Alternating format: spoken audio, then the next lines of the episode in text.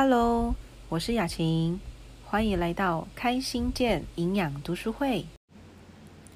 好喽，好人不管多还是少哈，我我觉得没关系哦，就是呃时间的调整吧。有一些人就是可以，有一些人不行啊，我觉得没关系哦。反正学习是呃自由心证的啦。你如果真的有有心想要学的话呢，就算是没有读书会哈，也会去翻一些文献啊，或者是看一些资料啊，这样哦。所以其实一个人健不健康吼，其实不是取决于他拥有多少东西哦，是在于他的那颗心，他有没有想要。得到这方面的资讯，这样那我觉得每一个人本来就是呃自由行者，你在乎这件事情是多还是少，那它会跟随着你的生活变成是一种习惯，这样就算我们没有那个读书会了，我想各位平常也是会去注重那个身体的，就是饮食啦，或者是身体的状况啊，这样子哈。那我觉得读书会的好处就是，诶，可以让大家稍微轻松一下，或者是呃提醒一下自己。或者是多增加一些呃，比如说生活饮食的知识，这样哈，所以本来就是自由新政的这样。好，那我们就准备开始喽哈。所以有两个问题嘛，一个就是如果像是女孩子下体会瘙痒的话，那该怎么样处理这样子哦？这个呃，我也蛮有经验的啦。那如果过敏的话，那 个还要比个动作扣一下。好，好，哎，我没有旋转哦，我只有抠而已。你进去洗不用旋转吗？你这样子说，我也无话反驳了。你的想象力真的很丰富哎。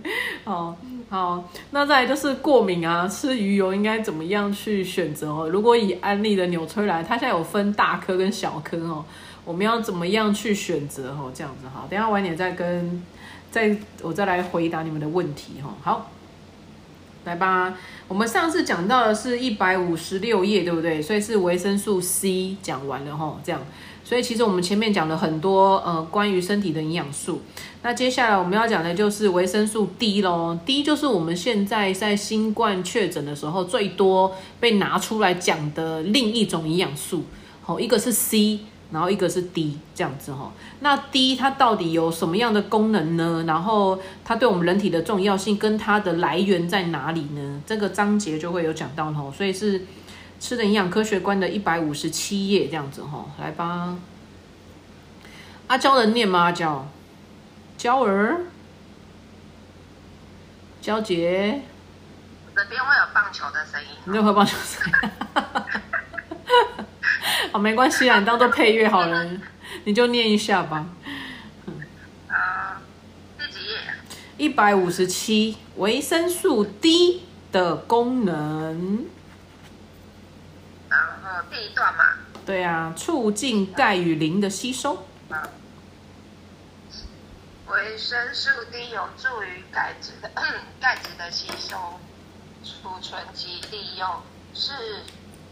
毋庸置疑的事实，成年人也需要钙质，它有助于放松，什么？助于松弛神经，使睡眠安稳，缓和疼痛。美国国家研究院认为，夜间工作者、老人及不常接触阳光的人，都需要少量的维生素 D。这种说法的正确性令人怀疑。维生素 D 在食物中的含量并不多。蛋黄、鱼子酱及高山放牧的乳牛牛奶中，都含有少量的维生素 D。唯一足够健康所需的天然食品来源是鱼肝油。食物与或食物或油脂经过紫外线照射，可以产生维生素 D。市面上销售的钙化醇，就是以此种方式制成。阳光中的紫外线照射。皮肤表层的油脂也能产生维生素 D，因此常年生活在室内的人们应该多接触阳光，因为阳光是产生维生素 D 的最佳来源。继续吗？对，继续继续。阳阳光与维生素 D，许多医学书籍上说，阳光照射在皮肤内层的油脂能形成维生素 D。几年以前已经。证实另一项正确的说法，即阳光照射在皮肤表层的油脂形成维生素 D。在为人体所吸收。如果在做日光浴之前先沐浴，皮肤表面的油脂被洗净，则无法形成维生素 D；而在做日光浴之后再立刻沐浴，油脂也被洗去，身体依来不及吸收其中的维生素 D。冷水可以洗去部分油脂，而热水洗去更多。用肥皂水就完全洗净了。早期的移民形容印第安人的牙齿洁白健康，像钢琴的白键一样，可能是当时没有热水器及肥皂的缘故。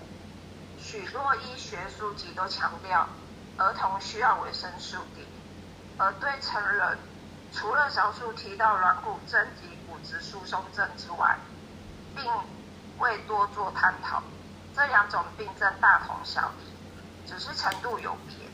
但软骨症比较严重，两者都是因为骨骼缺乏所需的数种矿物质，使骨质像蜂窝一样疏松多孔，身体变矮，肌肉抽筋、扭曲，甚至颤抖、痉挛。骨质疏松症通常不会感到疼痛，软骨症患者则会疼痛。尤其是臀部，习惯上称为风湿，并且容易骨折。这种症状在中国大陆及印度非常普遍，特别是怀孕的妇女，需要更多的矿物质。如果母亲误以为亲自哺乳可以避孕，那么孩子越多，则母亲的境况。就越悲惨。好，按照到这里就好了哈。好，接下来呃，慧敏好不好？慧敏，一百五十八页。在格陵兰发现早期挪威移民残骸可以看出，由于妇女罹患软骨症，使得骨盘残缺，无法生育，以至于种族逐渐灭绝。可能因为他们不当的吃不当的鱼类及甘油，再加上北极。圈微弱的太阳使他们无法获得足够的维生素 D，饥荒及战后的粮食短缺也会造成软骨症。不过，单独使用维生素 D 即可治疗软骨症，再加上钙跟磷，则可以加速复原。英国名医罗呃罗伯麦克卡森研究印度妇女患软骨症的原因，乃由于宗教及习俗。新的妇女必须必须蒙上纱面纱，很少外出，加上她们不喝牛奶，也不吃含丰富钙质的食物，在钙质并未增加的情况下，维生素 D 对成人及发育中的儿童也有帮助。哎，好，大多数美国人都不应该担忧软骨症，然而有百分之六十的人饮食中缺乏钙质太少。且多半无法进入血液中，由于钙质不容易溶解，唾液及组织也无法使钙及骨骼溶解，除非食物中的钙质已溶解，否则在肠子中仍然会维持原状，随后排出体外。因此，必须增加钙质食物的摄取，或由于充足的维生素 D 中获得，但两者都必须适量。过量的维生素 D 是有毒的，会导致虚弱、疲倦、体重减轻、恶心、反胃、腹泻、腹部抽筋、头痛、晕眩。血液中的钙质增高，血压升高，钙质沉积在柔软的组织中等。婴儿、婴幼儿每天摄取一千八百单位的维生素 D，成人每天摄取两万五千单位，持续一段时间后就会引起中毒。有一段时。国有很多婴儿食品中都添加维生素 D，每天摄取超过四千单位，许多儿童因此使维生素 D 中毒。后来，对于幸存儿童的追踪调查，停止使用维生素 D 之后，症状在数周内消失，对于健康并未造成永恒的损伤损害。如果维生素 C、E 或胆碱的摄取充足，多半可以避免维生素 D 中毒。但如果缺乏维生素 D 或镁，则使大量的钙质沉积在柔软的组织中，造成中毒的情况更恶化。不幸的是，多数的婴儿的饮食中都严重缺乏维生素 C 及镁。大多数的维生素 D 中毒都是由于紫外线照射产生的维生素 D，而不是天然的鱼肝油。因此，为了防止维生素 D 中毒，国家研究院建议各种年龄的人每天都要摄取量为四百单位，无论何种来源，也不管个别需要的差异。但这种说法未免以偏概全。几年以前，我看见了一个两岁的男孩出现典型维生素 D 缺乏的症状——软骨症。他的前额突出，胸部凹陷，小腹突出，膝盖并拢，两脚弯曲。男孩的母亲谨慎的指让他每天服用维生素 D 四百单位。男孩成长非常迅速，即将成为一个大男孩、大男人，就像他的父亲一样。但对于维生素 D 的需要量而言，他可能比一般成长缓慢的孩子要多两三倍。后来他每天都吃两匙的鱼血鳕鱼肝油，持续一年，再减。在他已经长成一个身形健壮的英俊男孩。好，OK，慧敏到这里就好了，谢谢你。好哦，今天这个讲的是比较多是在维生素 D 哦，其实维生素 D 是人体可以自行合成的，只是它需要有一个条件，就是晒太阳。那晒太阳呢，其实就是经过阳光的照射，然后运用我们皮肤的那个油脂，然后去产生出这个维生素 D。所以意思就是说，这个维生素 D 呢，它是脂溶性，哦，可以稍微注意一下，它是脂溶性的，哎，脂溶性。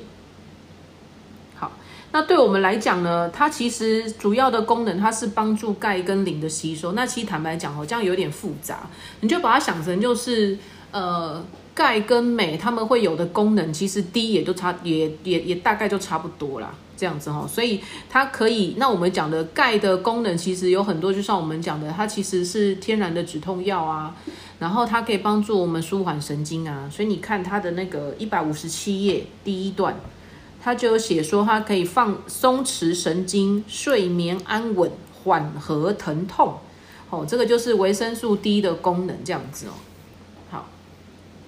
那维生素 D 如果它缺乏的话呢，其实 D 跟钙啊、跟镁啊，它们是绑在一起的，就像 B 群。你如果吃了一些蔬菜呢，它其实里面的 B 的那个营养素呢，不会只有一个 B 一，它可能 B 一、B 二、B 三、B 五、B 六、B 十二，它这些都是有的，它们是其实是绑在一起的。那维生素 D 呢，也是，它跟钙呢，其实也是在一起的。那为什么现在有很多人都没有的原因，就是因为我们很少晒太阳，然后加上呢，我们现在如果去补充一些钙质，我们一般人就不太，有一些人不能喝牛奶，或者是他补充的一些钙片，哦，就是保健食品，它的那个钙片里面又没有添加维生素 D，所以呢，对于它的钙质吸收呢，其实是没有这么高的哈。那这也是为什么后来那个纽崔莱的钙片呢，它是加上了天然的 D，哦，主要原因也在这边，哦，因为 D 才可以帮助钙质的吸收率会提高，这样子。那如果今天呢，它缺少了 D，它会有什么症状呢？其实就跟你缺少了钙是一样的意思，在一百五十八页的第二段，它就有写到说会导致软骨症。所以它这边会有写到一个，就是维生素 D 的缺乏会导会导致软骨症。软骨症就是我们讲的，它是有点有点像另外一个症状哦。一百六十页那个叫做扣楼症，一个人在一个句，哦，句子的句，扣楼症。那扣楼症的话呢，它的那个特征就是它这边有写到哦，一百六十页的第三段，前额就是上面这个额头呢会突出。哦，上面这个额额头会突出，然后他的胸腔，男生哦，吼，男生也会长胸部哦，哦，就是他会有点像是 A 罩杯这样子哦，然后再来的小腹也会突出，然后他会有点就是条骨，就是有点像是那个驼背这样子的那种身材，所以就是有点类似这样子葫芦形的这样子哦，所以呢，他就会驼背，哦，这样，所以前面凸两块，吼，就凸胸跟凸肚子，后面又凸他的那个背，吼。所以就后面又凸一块这样子，然后因为它缺钙嘛，它就是骨质疏松缺低嘛，所以呢，它就会那个膝盖啊、骨头啊，它都不会长直的，它就会长有点弯曲的。好，反正就是你如果看到有人走路像鸭子，就是像鸭子这样一脚一脚这样晃来晃去的，好，那个就是有点类似像我们讲的就是扣楼症这样子，扣楼症。好，那他这边虽然提到说就是呃你吃过多它会中毒哈，可是我坦白说啦，一般人如果要单纯去单独去摄取这个维生素 D 哈，我觉得没有这么的高纲啦，我们也不太会刻意的去吃维生素 D。什么样的情况之下，我们才会刻意去吃维生素 D？就像现在的新冠确诊，很很多人就很担心会有一些这样的一个确诊的后遗症，或是担心被感染的问题，所以他刻意去找这个 D。所以呢，他这边才会写说，吼，如果你吃太多 D，其实你是会中毒的。好，那一般来讲呢，你如果有晒太阳或是适当的补充呢，其实是不至于到维生素 D 会中毒啦。这样哈。所以在一百六十页的部分这样子，好，那这个部分其实维生素 D 呢，在一百六十一，它这边就有提到了，哦，维生素 D 呃一二三第三段，维生素 D 必须溶于脂肪，它才可以吸收进入在血液中。所以我刚才跟大家讲说呢，我们的维生素 D 呢，它是脂溶性的。所以为什么他会写说需要搭配那个鳕鱼肝油，或者是吃鱼肝油？好，那我们就可以摄取到一些维生素 D。主要原因在这边，我后面没有想要叫你们念的原因，是因为它很多都是在讲那个扣楼症跟软骨症哦。所以我就想说，其实大概就是大同小异啦。然后虽然在一百六十页的第一段，他说如果你的 C 还有 E，或者是胆碱，胆碱就是讲的 B 群。好，如果说他今天的那个摄取量是充足的话呢，基本上他也不会有中毒的一个风险在。好，那什么叫做充足？好，所以我的意思是说，有些时候我们很难去抓身体需要的营养素的含量要多少，因为可能你需要的营养素的含量跟我需要的营养素含量是不一样的，因为我们的年龄啊、我们的饮食啊、我们的睡眠啊、我们的压力呀都不一样。所以你要怎么样才知道说，哎，我今天摄取的这个量是充足的？有时候真的没有办法，你必须自己去尝试。我举个例子来讲哦，我不知道各位有没有注意到，其实上个礼拜六读书会的时候，其实我的嘴巴其实有点过敏，有点肿。然后那时候，呃，大概上个礼拜我嘴巴有点过敏的时候，我就想说，不知道是什么原因。可是其实那时候已经过敏了大概三四天了。然后我有点担心是那个带状性疱疹。因为我看过有几个伙伴，他们说，呃，有遇到他们的朋友嘴巴如果有水泡会流水的那种，通常有可能是带状性疱疹，哦，就是皮爪啦，蛇皮，然后我就想说，会不会是因为我免疫力太太低？可是他又没有说就是整个像皮爪那样子，就是病毒的感染这样，所以我就想说，我还是去皮肤科看一下医生好了。就医生看了一下我的嘴巴，他也跟我说：“你这应该就是吃坏东西跟过敏吧？”他就问我说：“我吃了什么东西？”我就说：“啊，没有啊，就一般的什么家里面可能会吃的，可能就是什么饭啊，或者是一些菜啊这样子哦，很普通啦。啊，也不是只有我吃啊，我家人我家里面的人也有吃这样。然后我们家人都没事，就只有我的嘴巴过敏这样。然后他就一直水泡，一直流组织，一直水泡，一直流组织液这样。”然后我们在上个礼拜不是讲说维生素 C 可以抗所有的过敏吗？只是你摄取的量必须要大，对不对？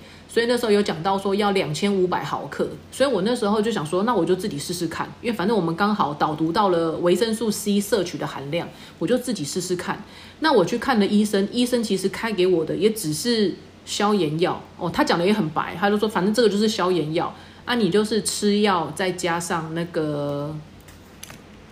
吃药再加上再再加上那个擦药，好啊，我是没有吃药，我也没擦药啦，吼，因为我就想说，如果要擦药，我就擦我们自己那个保养品有维生素 C 的那个 V two 就可以的，这样子吼，就是玻尿酸啊、胶原蛋白这样子哦，啊，我还有擦那个蛋白素哦，对我大概上个礼拜吧，我这个礼拜我的嘴唇一直在敷白色的那个蛋白素。哦啊，真的结痂超快的，就是那个流的那个组织液有点淡淡黄色，那个组织液有没有？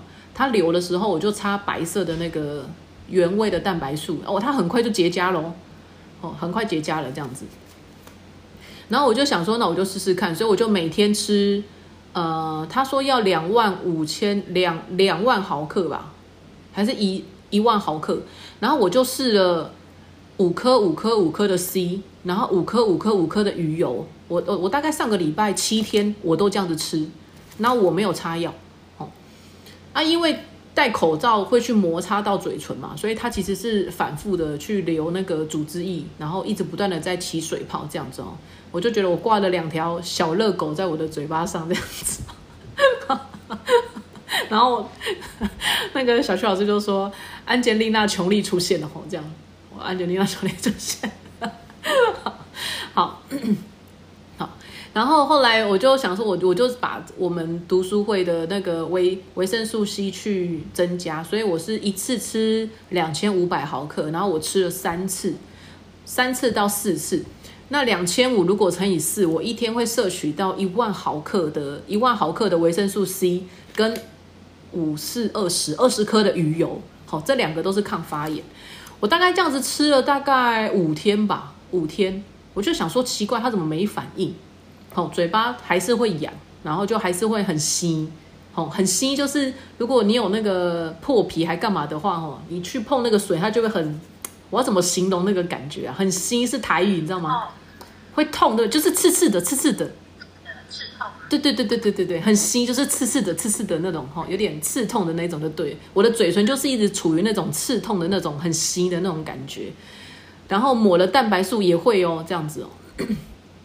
结果我在这两天啊，我再去注意一下我自己的嘴唇啊，你们现在应该看不出来我的嘴巴有肿了，好，因为它基本上已经消炎了，你们看得到吗？基本上它已经它已经没有没有热，所以我都连那个护唇就是那个口红我都没有擦哦，因为我就怕它又会感染，就是又发炎就对了这样，所以我只有抹蛋白素，我的嘴唇就会白白的，然后我就抹蛋白素这样子。然后我想讲的意思就是，因为我其实只是在测试，好，就是嘴唇的过敏跟发炎啊，它并不会影响我的睡眠，它也不会影响到我吃东西。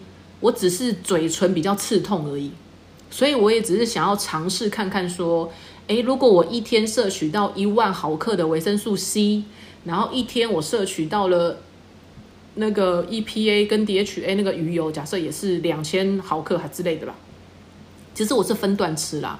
那我就想这样子，我要吃几天它才会消炎？因为我没有吃消炎药，这样子。结果我发现，诶，我原来。结果你知道很有趣的事情，就是因为我其实是一个会蟹足肿体质的人，我的体质哈，我是本来会有那个蟹足蟹足肿，对对对啊，蟹足肿的。结果你知道吗？我因为吃了那个维生素 C，然后跟吃鱼油啊，我反而脸上的一些小小的那个蟹足肿啊，它就自己消掉了耶，就是它就变平了，然后我的嘴唇还是刺刺的，就是。他先帮我消蟹足肿，他不是直接先帮我消那个发炎的地方，我也是蛮傻眼的哦。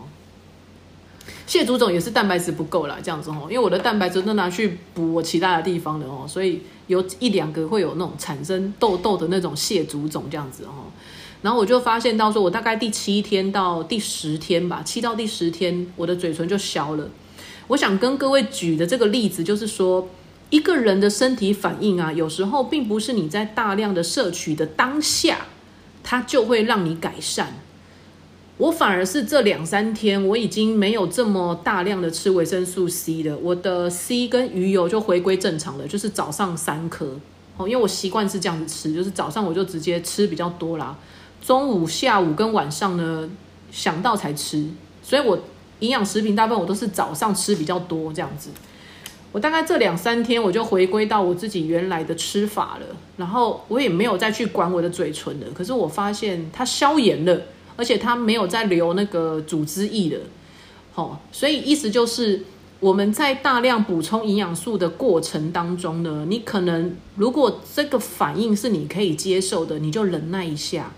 然后你的身体在吸收这些营养素呢，它本来就是需要时间，所以不要心急，各位。如果你的身体真的有一些状况的时候，除非你真的很难受，就像我们讲的，我今天刚刚贴了一个止痛药的文章给大家看。止痛药可不可以吃？可以，但它也是需要时间去帮你做代谢。那药的好处是什么呢？药的好处就是你吃的当下，它会马上好。其实我也相信那个皮肤科医生，他开了三天，吼，然后三餐饭后吃，他开了三天九九个分量的那个消炎药给我。我想说，如果我吃了，我当下的嘴唇就会马上消肿，哦，我就可以马上消炎。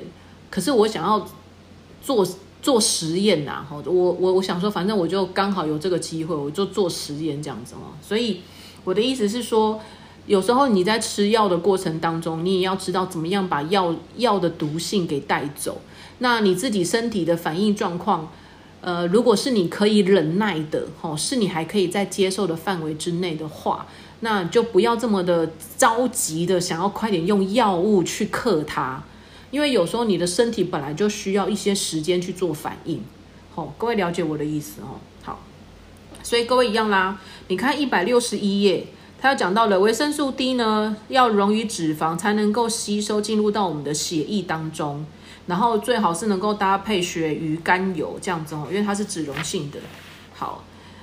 你需要给身体一些时间，它才有办法经过身体的流程，然后再到达了你的各个系统跟你的各个器官去做运用，这样子。所以有时候不能心急。那你问我说，老师他的时间长短是多少？我不晓得。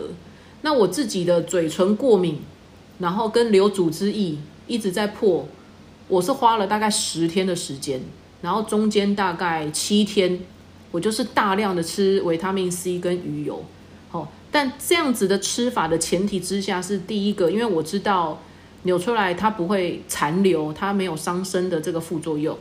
第二个就是呢，我身体产生出来的反应，并不会影响到我的生活作息或者是我的饮食状况，就是在我可以忍受的范围之内，所以我才用这样的方式去做测试。好，那如果你的身体状况是不能够忍受的，就像。最近不是新闻都在讲说，确诊的人晚上会失眠，或者是有脑雾，对，或者是失忆，好，或者是呃，就是会影响到那个生活的部分。那医生开给你怎么样治疗，你就是配合医生的治疗，然后额外再去做营养的补充。我的意思是这样，哦，就是不要拿自己的生命开玩笑了。哦，该吃药的时候，其实势必还是要的。但是我要提醒大家，不要对药物变成依赖。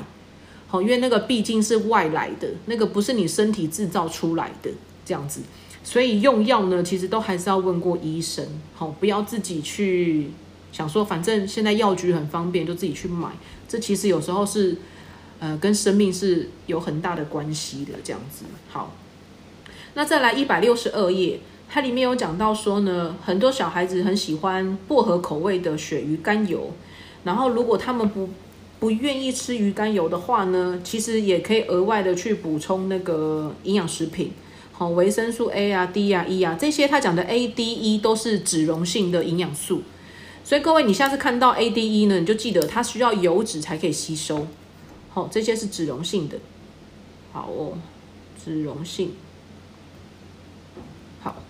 然后再来就是呃，摄取的过程当中呢，有一些它就是用营养补充的方式这样子吼。那小孩的成长过程中，每天要呃有充足的维生素 D 才可以健全的发育，主要是因为跟骨头是有关系的。好，那维生素 D 对我们成人的帮助呢，其实最主要也就是跟钙质的吸收。第一就是为了钙质的吸收，所以它有在第三行有写，如果没有维生素 D，你的钙质就会流失的更多。好，所以你的 D 你可以把它想的简单一点，就是你的 D 其实就跟我们的钙是一样的意思。你有 D，你你才有钙。你如果没有 D，你也其实就是没有钙的。所以为什么现在会提倡说就是要去晒一下太阳啦，或者是要额外再补充维生素 D？原因在这边这样子。好，那再来我们看到一百六十三页第三段。好，诶，第二段先看一下好了。我也认为成年人每天应该服用四千到五千单位的维生素 D，特别是怀孕、哺乳及更年期的妇女。哦，其实这个跟我们在讲说每天要补充钙片其实是一样的意思，只是现在的人会刻意的去让自己补充钙质的人其实并不多哦。你去便利商店看那些买牛奶的人其实不多诶，大部分买饮料的比较多，好，或是买咖啡的比较多。吼，便利商店啊，这样吼，牛奶的部分，然后你就会看到说，其实现在每天要喝一杯牛奶的人呢，其实不容易，每天喝哦，吼，其实不太容易这样子。好，那更年期的女性呢，如果她的钙质啊摄取量很低，这时候就会有一些更年期的症状，比如说发热啦、盗汗啦、抽筋啦、烦躁啦、紧张啦、情绪低落啦，这些就是更年期的症状，各位。更年期的症状，所以如果你有看到呃，你有一一些这些的症状呢，其实它就是更年期的部分的这样子。荷尔蒙在调理啦，如果你的身体适应的程度或者是营养素不不太够，身体的反应就会很强烈这样子。好，那如果你能够适量的去补充钙质跟 D，好，它一天呢就可以消除了。因为钙呢，它是水溶性可以吸收的，可是 D 呢是脂溶性的。那再来了，维生素 D 又可以预防我们的蛀牙，吼，因为蛀牙是因为有细菌产生的酵素，然后呢，把我们的糖分解成乳酸跟丙糖跟丙酮酸，而侵蚀我们的珐琅质，所以任何的酸类呢都可以跟钙质结合，哦，那唾液中会含有大量溶解的钙质，所以呢便能够将。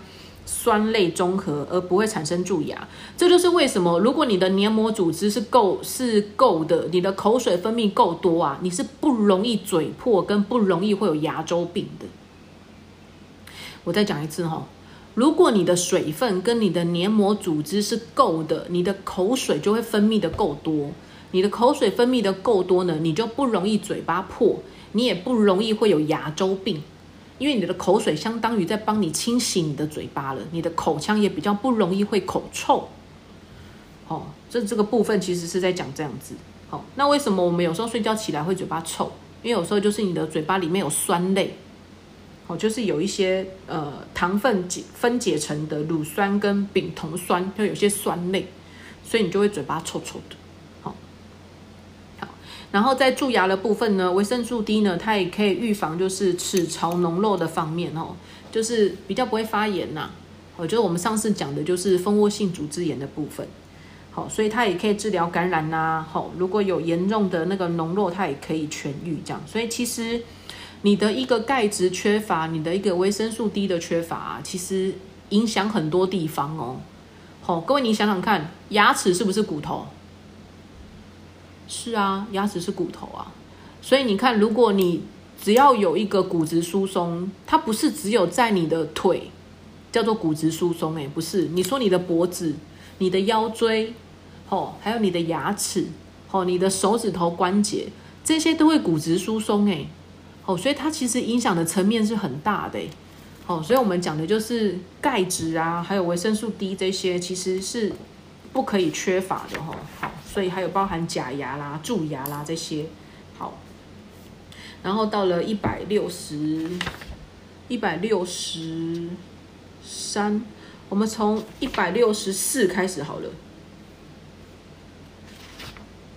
往前一点，一百六十三，好。维生素 D 在防止齿槽脓漏方面也有重要的作用。改善饮食、治疗感染，即使严重的脓漏也能痊愈。齿槽脓漏是因为营养缺乏而引起的感染，而牙齿脱落则是因为骨质松动而致的。组织中的钙质及蛋白质的供应量过少，颚骨呢便会吸出矿物质。意思就是呢，当你的身体需要钙质跟蛋白质的时候，可是我们的补充却不够的时候，它会从什么地方抽呢？它就会从你的骨头骨本最厚的地方开始抽，好，所以颚骨呢就会释出了这些矿物质，然后你的释出去的这些骨头就会变小或者是萎缩，然后就会造成你的牙床无法紧密的固定每一根的牙根，最后呢，你的颚骨，哦，颚骨就是这边，吼，颚骨的结构流失过多呢，便无法固定你的牙齿，即使没有蛀牙。你的牙齿也会松动而脱落，所以颚骨的损坏并不会因为感染及牙齿的消失而停止。必须有健康的颚骨才能使假牙固定的良好。如果你的营养不好，颚骨的组织会在六个月内的大量流失。即使你的制作良好的假牙，它也会再度松动。好，就到这个部分，接下来看还有谁可以帮忙念？嗯，冠宇可以念吗？冠宇有书吗？大宝爱骑车，对，他在送外送。冠宇有在吗？有有在，但我不太方便。哦，好，没关系。那我们来看一下雅文，雅文你在吗？在雅文可以念吗？可以。好，一百六十四的第二段，我记得童年时，我记得童年时的一件趣事，一个营养不良的教会长老传福音时的声音总是如雷如雷贯耳。有一次，在他大声疾呼时，竟然把上层的假牙喷到观众群里。即使像他这样一位虔诚的基督徒，也会责怪无辜的牙医为他制造制作不良的假牙。但一个人的饮食不当、营养不良，无法维持正常的颚骨架构，那不是牙医的错。颚骨持续破坏，必须不停地更换假牙，钙质流失使神经受到破坏，到最后可能连假牙都装不上。有一位牙医告诉我，许多病人都抱怨新装的假牙不合适，其实只要病人的营养均衡、神经松弛，就不再有任何抱怨了。由牙齿 X 光片中颚骨疏松的情形，可以看出全身骨骼的密度。脆的骨骼骨头容易断裂，骨质过于疏松，发生齿槽脓漏时，牙齿容易脱落。由于全身的骨头退化，所以在轻微的跌倒或扭伤时就会发生骨折。有许多年轻人及六十岁以上的老人都有骨质疏松的现象。据估计，美国有六百万个老人因为骨头严重退化而有背痛的情形。从前的人相信骨质随着年龄的老化而逐渐疏松，在实验中给动物营养充足的饮食，活得越久，骨骼越强韧。这样结果显示，骨质疏松是缺乏营养的结果。老年的人持续不当的饮食期间比年轻人更长，所以骨骼退化的情形越普遍。如果你认为骨头不需要照顾，也能自然健康无视，那么你应该看看骨科医生的病患，哎，骨科医院的病患，与他们谈一谈，就能体会维持健康的骨骼，避免悲剧发生是多么重要。让我告诉你一些我所知道的病例。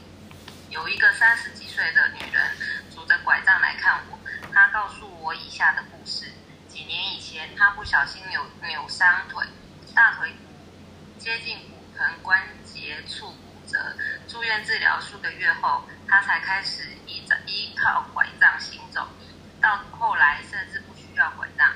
有一天，他又在毫无增厚之下跌倒，原先骨折的地方这次完全断裂，只好在大腿骨植入塑胶将它固定。这是这是一次非常重大而和昂贵的手术。从 X 光片可以可以清楚地看出固定片。他在度出院，可以拄着拐杖行动，但是关节处仍然感到十分疼痛。据说这是因为钙质凝聚集在塑胶结合处所引起。他要我帮他拟一份无钙的食谱。我在给他的食谱里包含大量的钙质和维生素 B，以及各种丰富的营养素。三天以后，他打电话告诉我，疼痛已经完全消失。一个月后，他来找我，虽然拄着拐杖，但是并没有用到。另一位四十二岁的泥水泥水匠，曾经从鹰架上跌下来，经常拄着拐杖来听我演讲。他也是跌断大腿骨，治疗数个月，断裂的骨头仍然无法愈合，医师无计可施，只好用钢片将结合处包起来加以固定。但是 X 光却无法透过钢片看出骨头复原的情形。后来取出钢片，骨头仍然没有愈合。而后他又感染了骨髓炎，必须一再动手术治疗。在他的大腿根部，每隔两寸就有一道长长约一尺的疤痕。最近一次手术的伤口尚未愈合，骨头受到严重的感染，因此医生提议截肢。这几年的折腾，他从来没有服用任何维生素 D，当然也没有机会晒到太阳，且饮食中没有丰富的钙质及蛋白质可以构成补给，也没有维生素 B 群确保胃酸分泌正常，用来吸收他所获得的少量钙质，更没有多余的维生素 C 或泛酸，帮助他预防或抵抗病菌的感染。但当他的饮食获得改善，营养充足之后，病情很快便有进展。现在他可以走路去工作，但终身都要补习。好，咬文到这里就好了哈。好，后面剩一点点，我把它念完。类似的例子呢不胜枚举，并且造成许多的悲剧。老年人的臀骨在轻微跌倒之后断裂，通常呢是在浴缸里滑倒。我觉得这很悲哀，他们都是在不知不觉中发生的。不久前我去看一个朋友，他的母亲就是这样跌断臀骨，因为他平常就正饿牛奶，也不吃钙质或维生素 D。他在静坐或躺下来时呢，都会感到剧烈的疼痛，必须依赖步行辅助器才能缓慢的在房间内移动。这就是不注意营养的后果。为了不想让自己的晚年变成噩梦，因此呢，我每天服用五千单位的维生素 D，一垮脱的牛奶及足够的钙片。有一次，当我提到服用维生素 D 可以挽救牙齿时，一位朋友说：“我所认识的一些最好的人都戴假牙。”当然，他说的没有错，在美国有许多好人都戴假牙。我敢打赌。这些人呢，都宁愿自己有三十二颗健康的牙齿。好，我们刚念的吼是从一百六十三页，然后一直念到了一百六十六十六页吼，就是把维生素 D 给讲完的这样子。好，我想跟大家讲的就是在一百六十四页最后的倒数第二段。全身的骨头退化，所以在轻微的跌倒或扭伤时呢，就会发生骨折。我听过最夸张的就是有人在拍手打蚊子的时候就是这样，然后他的手指头就断了哦。这是我听过最夸张的那个骨质疏松，然后而造成他的骨骨头骨折这样子。那我自己的表姐也发生过吼，就是她在那个浴室洗澡的时候。然后可能是因为有点滑吧，所以他的那个手肘哦，这个关节的地方，他就去撞一下墙壁，结果他的这个关节地方就断掉了，所以他那时候就这边就打了一个石膏这样子哈。所以你看他这边写，他这边就写到说哈，许多的年轻人跟六十岁以上的老人都有骨质疏松的现象。然后在一百六十五页，老年的人呢，持续不当的。的饮食期间比我们年轻人更长，所以骨骼退化的情形就会越普遍。然后再加上骨质疏松又是一个不可逆的，什么意思？当你的钙质从我们的骨头抽出来的之后，它没有办法再吸回去，因为我们的骨头是在生长骨头在破骨的过程当中去储存那个钙质的，是把那个钙质放在我们的骨头里面去存那个骨本。所以，当你的身体缺乏了这个维生素 D，缺乏了钙质的时候，它会从骨头去抽。那从骨头去抽的时候，你就会发现你的骨头的那个缝隙就会越来越大，那个洞、那个那个孔就会越来越越来越黑，越来越大颗。然后你想要再塞进去钙质，它已经塞不回去了，所以它只会出，它不会进，这样子。所以就是为什么我们讲的就是骨质疏松它是不可逆的这样。然后。在一百六十五页，就是有一个女人，然后她拄着拐杖，然后她说她在动了手术之后呢，关节处仍然十分的疼痛，是因为她的钙质聚集在那个结合处所引起的。为什么她的钙质都会就是全部跑到她的那个那个骨折的那个地方去？就是她接那个钢片的那个地方。哦，主要原因就是因为。它的那个钢片呢，就是它骨头断掉的地方，意思就是那个骨头断掉的地方是最需要钙质去做修复的。虽然它用了钢片去帮它两个连接起来去固定住，可是它本身的钙质不够，所以它就会动用全身的钙质去包围那个地方。那包围那个地方呢，它的那个受伤的受伤的关节就好了吗？也没有。所以他呢，就是关节处就会一直十分的疼痛。我跟各位分享一下哈，有另外一个伙伴有问过我，他说他以前大腿骨，啊大腿骨还是髋骨吧，就是那个臀部的那个髋骨。他说他有一次也是呃出车祸，还是在年轻的时候。他说这件事情其实已经十几年喽，十几年了。哦，那个时候他出车祸，然后医生帮他打了钢片进去，就跟现在这个一样。好，就有点类似像钢钉这样，然后打了进去之后，他说他十几年到现在那个地方还会痛诶。所以你看补充钙质有多重要。你如果没有去多补充这些含量的话，就是你身体需要的营养素，它会一直痛下去诶，就是。它不是你痛一阵子就好了，它是你一直缺，它就一直痛，一直缺，它就一直痛。然后重点就是你那个受伤的地方，它还没有办法复原，因为它长不出来。哦，所以各位，如果你还记得我有给各位看过，我妈妈那时候就是开放性骨折，然后。医生本来说要一年的时间才会康复，可是我妈是用两个半月，她就康复了。因为我那时候真的是给她很大量的维生素 C 啊，还有钙质啊、蛋白质啊这些东西，这样子，所以我妈的那个恢复就会非常的好，这样子。那如果说今天我想要让我的呃骨头能够顾得到，我今天如果呃呃有关节有受伤了啦，或者是可能有骨折的地方，我要怎么样去保养？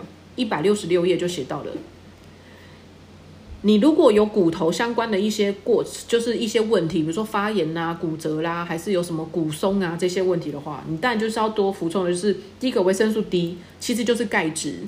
那钙质加上蛋白质，它可以成为骨头的基本、基本打底的那个骨架。然后维生素 B 呢，它可以确保我们的胃酸分泌正常。其实维生素 B 呢，就是也可以去帮助吸收钙质。好，所以这句话的意思就是 B 可以帮助钙质的吸收，然后 C 呢跟泛酸呢就可以预防病毒的呃细菌的感染。所以，如果今天你的身体是有一些发炎的，或是你的骨头是有一些问题的，甚至你可能不小心受伤了，可能有骨折，请你补充这一些。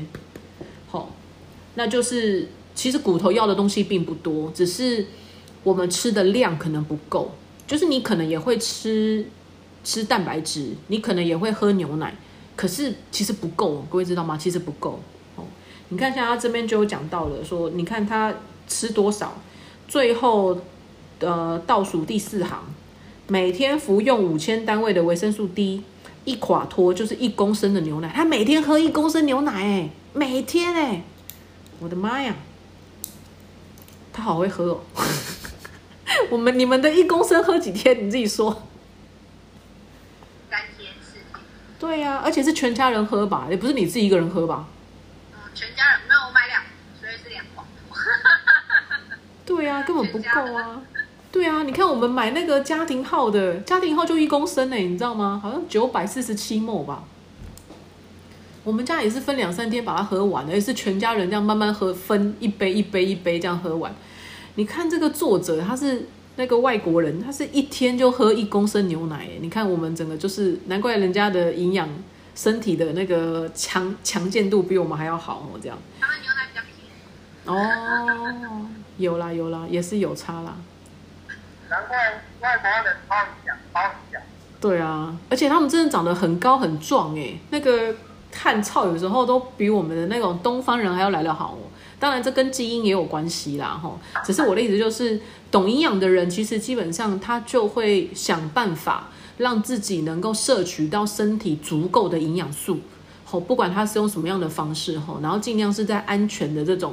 那种呃饮食的方式之下去补充他身体所需要的这样哦，所以呢还是鼓励大家哈，虽然我们可能每天要喝到一公升的牛奶还是没办法，但是你也不能不喝哦，你每天喝个什么两百五十毫升啊，其实也是可以的哈。就是如果你没有喝牛奶的习惯，那如果当你有这个机会，比如说哎你今天可能外食了，或是你可能去便利商店的啊，就记得帮自己买一瓶牛奶，好，就是呃还是要补充啦。我们虽然没有每天喝，然后或者是每天喝到这么的足量，但是我觉得有总比没有好。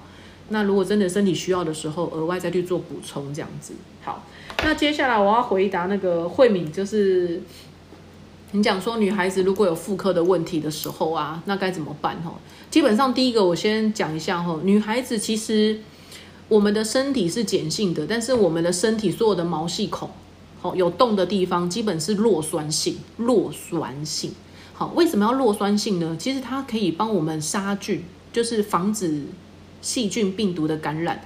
各位，你试想一下，胃酸是不是很酸？对，所以胃酸的功能呢，它其实就是帮我们在做消毒杀菌。只是胃酸很酸，因为它是要让食物可以身体能身体的细胞可以吸收的，所以呢，胃酸的那个酸碱的程度比较浓，哦，就是比较高。那我们的毛细孔呢，耳朵啦、鼻孔啦、嘴巴啦、眼睛啊、私密处啊，包含男生的尿道啊，其实这些就是我们讲的，它是弱酸性，它也是为了能够有防护的功能，所以它是弱酸性。那为什么不要去清洗的太干净？因为你把它都清干净了，它的那个弱酸性就不见了。因为一般我们的清洁品的大部分是碱性，好，要不然就是比较偏中性。那如果今天你是碱性，它就酸碱中和啦，那你就没有防御力了。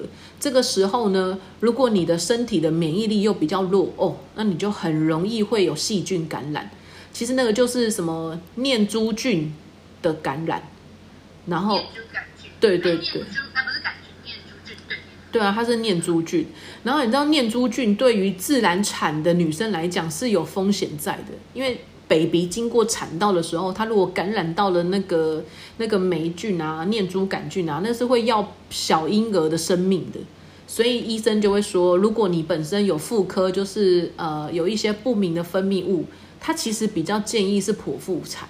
他比较不会说，就是，但他会要你自己承担的。就是如果你今天想要让小孩子是是自然产的话，那你有这种就是感染的问题，你要去签名，哦代表你愿意承担这样的风险。所以其实你不要小看一个，就是哎，好像它只是一个细菌跟霉菌的感染，其实那个是很困扰的。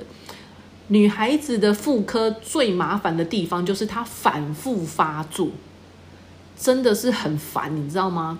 因为我记得我好像有大概也是好几年吧，哦，那段时间也是妇科问题一直反复感染，然后真的很痒，会痒到你没有办法坐着，就像我们现在这样坐着，你没办法做诶，因为你就一直觉得不舒服，就很想要抓，抓久了就会破皮，破皮就会流血，所以那其实是蛮严重的，就整个很不舒服。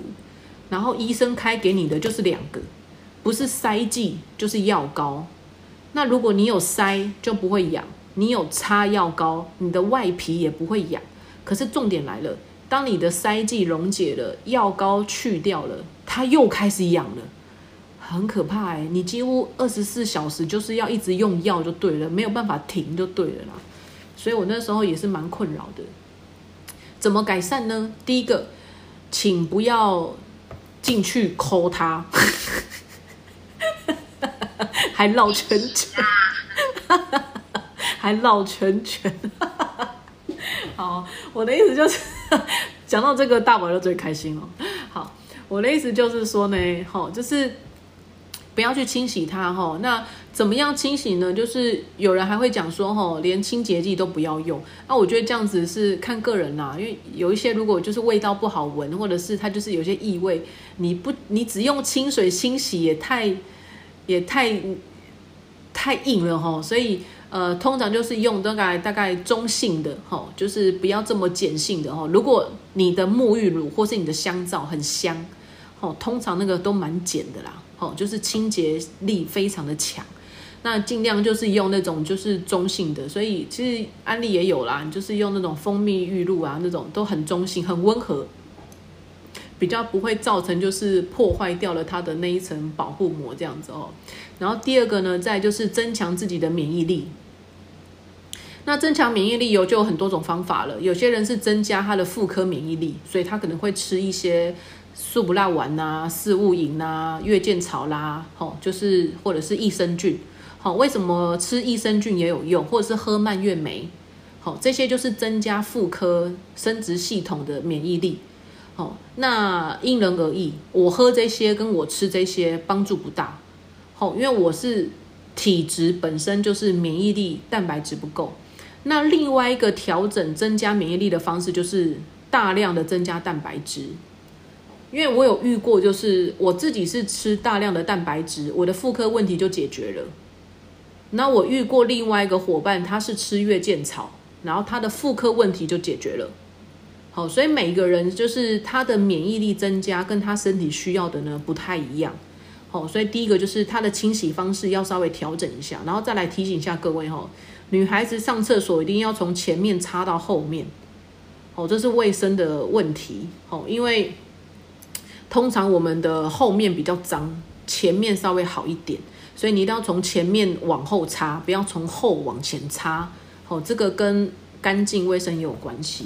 这样，好，所以第一个是呃清洁的方式可以调整一下，然后第二个再就是呢，身体里面的那个体质，就是免疫力的部分要增加。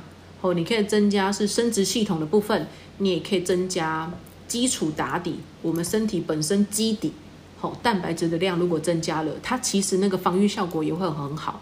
那像我自己来讲，如果我最近比较累，或是我的蛋白质摄取量比较不够，诶，我感觉我好像妇科问题又要发生哦，我我我就快点去补充蛋白质，好，我就快点再去喝蛋白素这样子，因为我知道，诶，我的免疫力不够了，所以它好像又要感染了这样子，好，所以身体很好玩，你可以去观察一下，就是嗯，它是不是？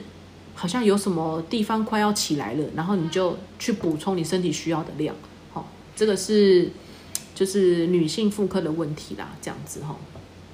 好，那第二个问题就是我们现在有，我现在针对的是纽崔莱营养品的的问题去回答哦。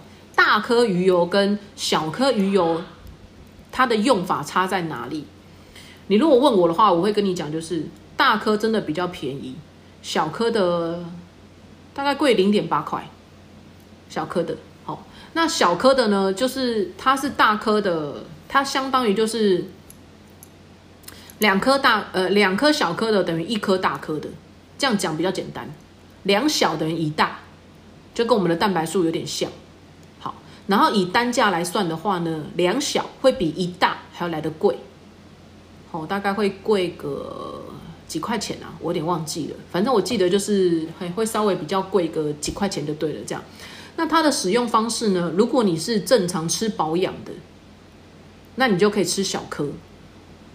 什么叫做正常吃保养的？就是你身体没有一些其他的异状，比如说肥胖，你不胖，那你就吃小颗的。